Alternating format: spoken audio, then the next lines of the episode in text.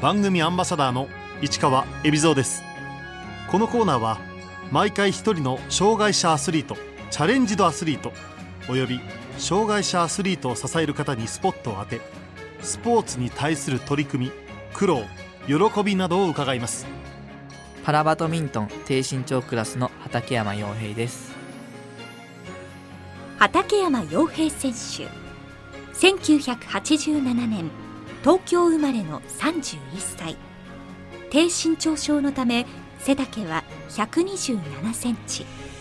高校時代はバドミントン部で活動しその後競技から離れていましたが2016年パラバドミントンの存在を知り再びラケットを手にしました。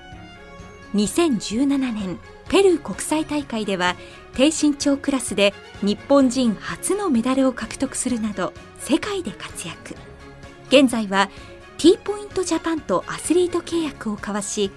パラバドミントンが初めて正式種目に採用される東京パラリンピック出場とメダル獲得を目指しています。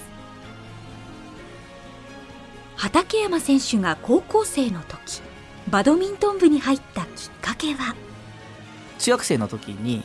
野球部だったんですけどもそれを引退してやっぱ少し時間が空くのでその時に友達と体育館でバドミントンをしていたらそれが楽しくて高校でバドミントン部に入ろうと思いました。健常の人とかですとあの手首で打てたりするので私の場合手首に力がなかったりパワーがないのでもう体全身を使って打ったりしています。なるべくテクニックではないですけどもネットギリギリに落としたりとかそういうプレーを主として戦っていました。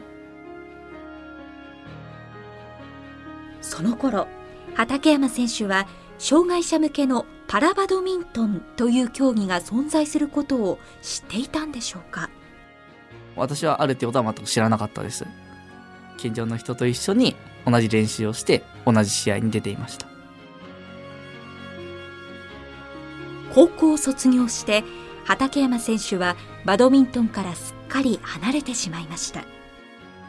2016年にパラバドミントンを知るまでは、えっ、と、高校卒業してから10年くらいはもうバドミントンをしてなかったですし、そもそもスポーツもしてなかったですね。普通にフルタイムで働いていました。遊びで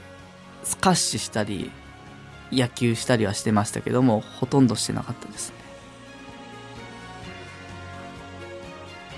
ところが2016年パラバドミントンの存在を知った畠山選手ほぼ10年ぶりにラケットを握ろうと思ったきっかけは？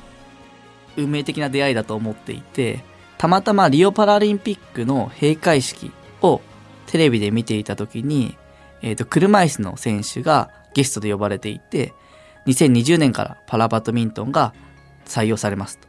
で、そのクラスとして、車椅子と立位と低身長の3つのクラスがありますっていう話をされていて、そこで、あれ？低身長クラスがあるんだと思って、すぐパラバドミントンの連盟に自分から連絡をして、そこからパラバドミントンをやることになりました。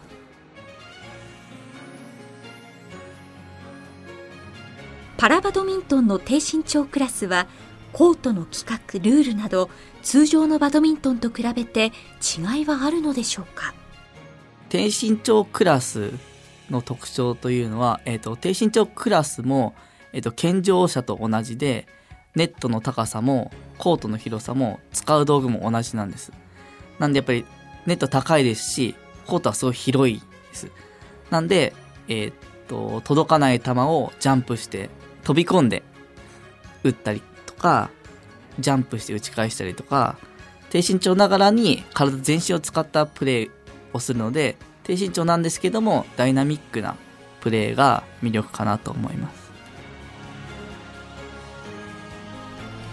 パラバドミントンの低身長クラスの選手は障害の種類や程度によるカテゴリー分けがされていないので様々な選手がいます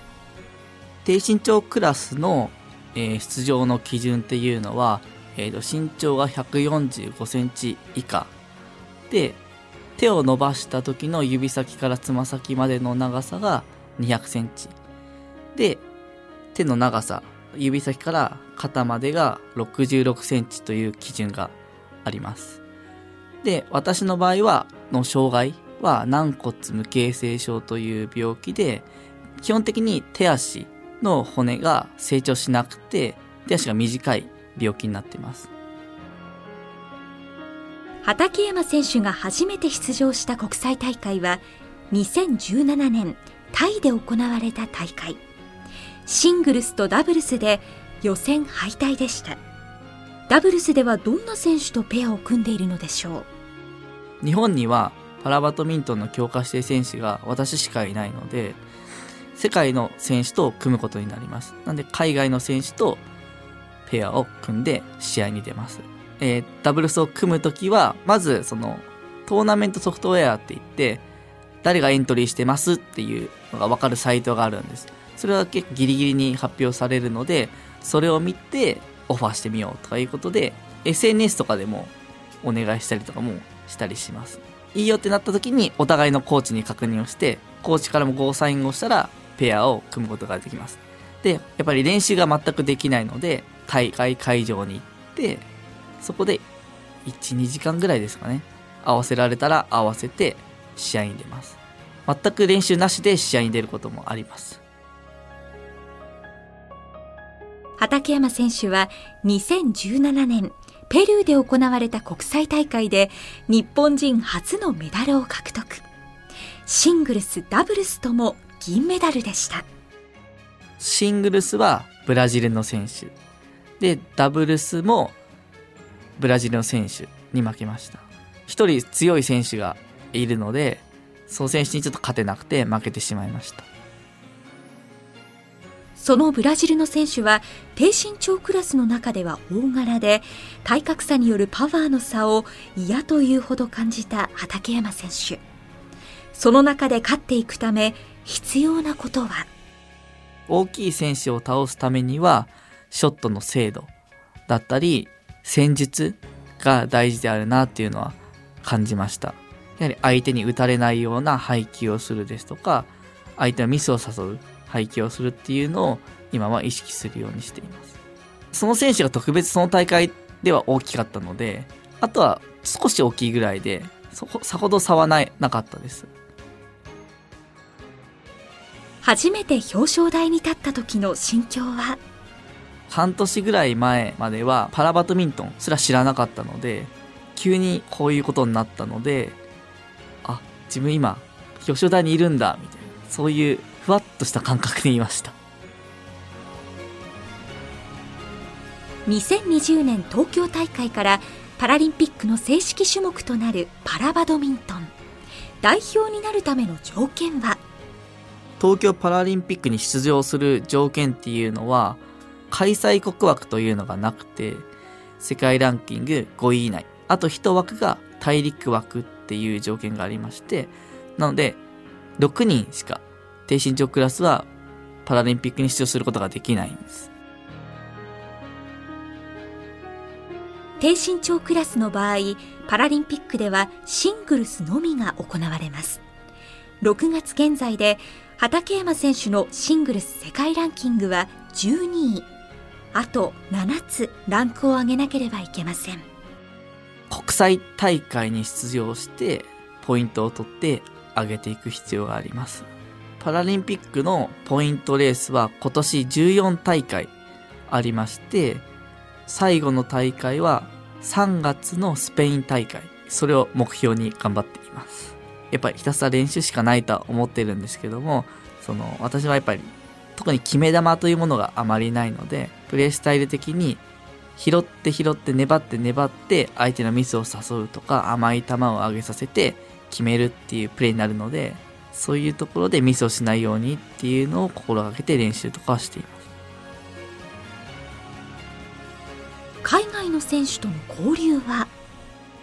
海外の選手とは基本的にみんな仲いいので海外行ったらもう挨拶するしおしゃべりもしますし、まあ SNS とかでもつながっているのでメッセージのやり取りとかもしたりします。一昨年から東京町田市でパラバドミントン日本初の国際大会ジャパン国際大会の開催がスタート。第1回は29の国と地域から188名の選手が参加。2017年はダブルスと混合ダブルスで銅メダルを獲得。2018年の大会はフランスの選手と組んだダブルスで世界ランク1位のイギリス人ペアと優勝を争いましたがストレート負け。惜しくも銀メダルに終わりました。相手が世界ランキング1位のイギリスのペアでやはり同じイギリスの国同士のペアなので練習ができるんですよね。ペア同士で。でも私はフランスの選手と初めて組んで出たので全く練習はしてないかったっていうのもあって、やっぱりそこが一番大きい差だったかなとは思います。でも東京の地元の国際大会で決勝戦を戦えたっていうことはすごい良い経験になりました。国際大会に出場するようになって畠山選手の中で大きく変わったことは？パラバドミントンを始めて初めて海外にも行くことができたりしてすごい海外への視野が広がったかなと思います。海外の選手とコミュニケーションを取るということも今まで全くしてきてなかったので、それもすごい私にとって刺激になっています。畠山選手は世界を目指すにあたって2017年10月現在所属する T ポイントジャパンとアスリート契約を結びましたそれまではフルタイムで働いていたので、練習が夜だけとか土日だけしかしていなくて、やはりそうすると練習量がすごいだいぶ少ないので、やっぱり海外の選手とは差が開く一方なので、やはりアスリート契約をして、練習時間を増やしたいなっていうふうに思って、転職活動をしていって、出会ったのが T ポイントジャパンでした。会社のバックアップ体制は？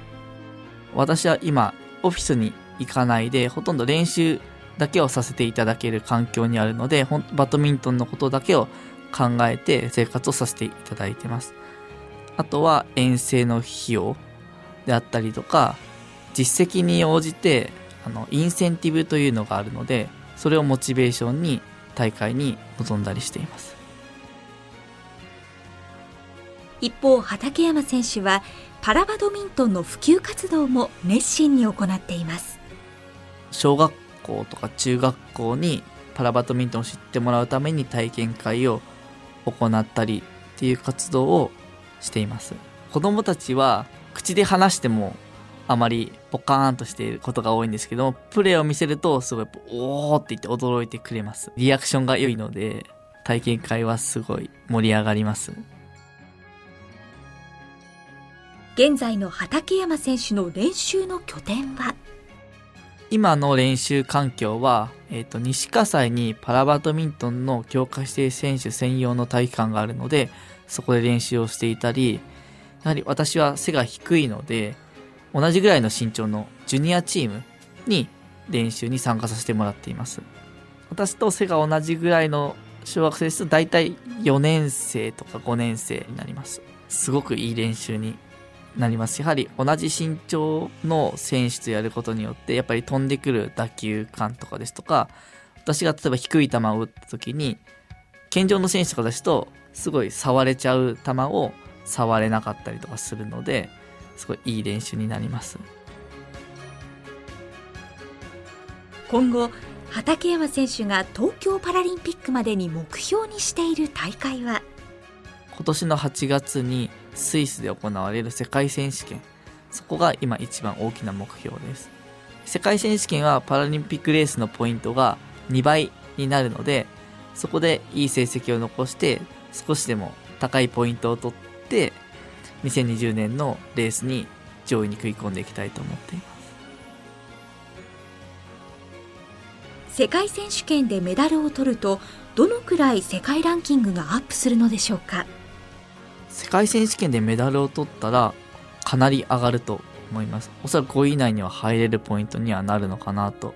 今調子はだいぶ上がってきています。今までで一番今いい状態なのでこれをキープして8月の世界選手権に臨みたいと思っています。畠山選手には大会の前に必ず聴くお気に入りの曲があります。私がよく聞くのは、ミスターチルドレンの終わりなき旅をよく大会前日の夜とかに聞いて気持ちを高ぶらせています。終わりなき旅は、高い壁を越えていこうみたいな歌詞なので、強い相手に対して気持ちで向かっていける曲かなと思っています。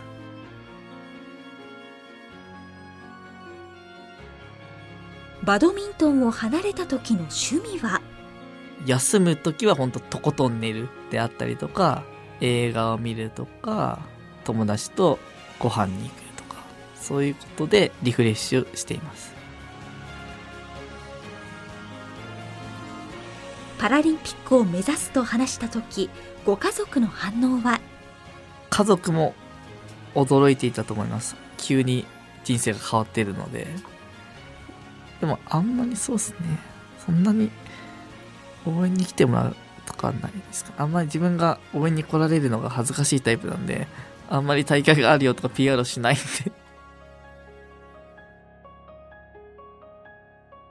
いよいよ来年に迫った2020年東京パラリンピックへの抱負を畠山選手に伺いました。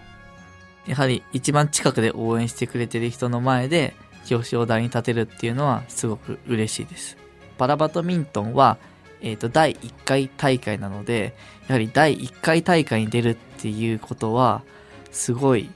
大きい意味を持つのかなと思っているので、ぜひ、地元東京の東京パラリンピックに出場して、メダルを獲得して、銀座のパレードに行きたいなと思っています。アスリートとしてこれからの夢は？低身長クラスの選手なので、やはり低身長の人にもパラバドミントンっていうのがあるんだっていうのだったりとか、もっとスポーツができるんだっていうのをいろんな人に伝えていける存在になれたらいいなとは思っています。同じ条件下で戦える低身長クラスがあるスポーツっていうのがそもそも少ないので、ぜひそういう低身長クラスでもパラリンピックの種目があるんだっていうのを知ってもらえたらいいなと思います。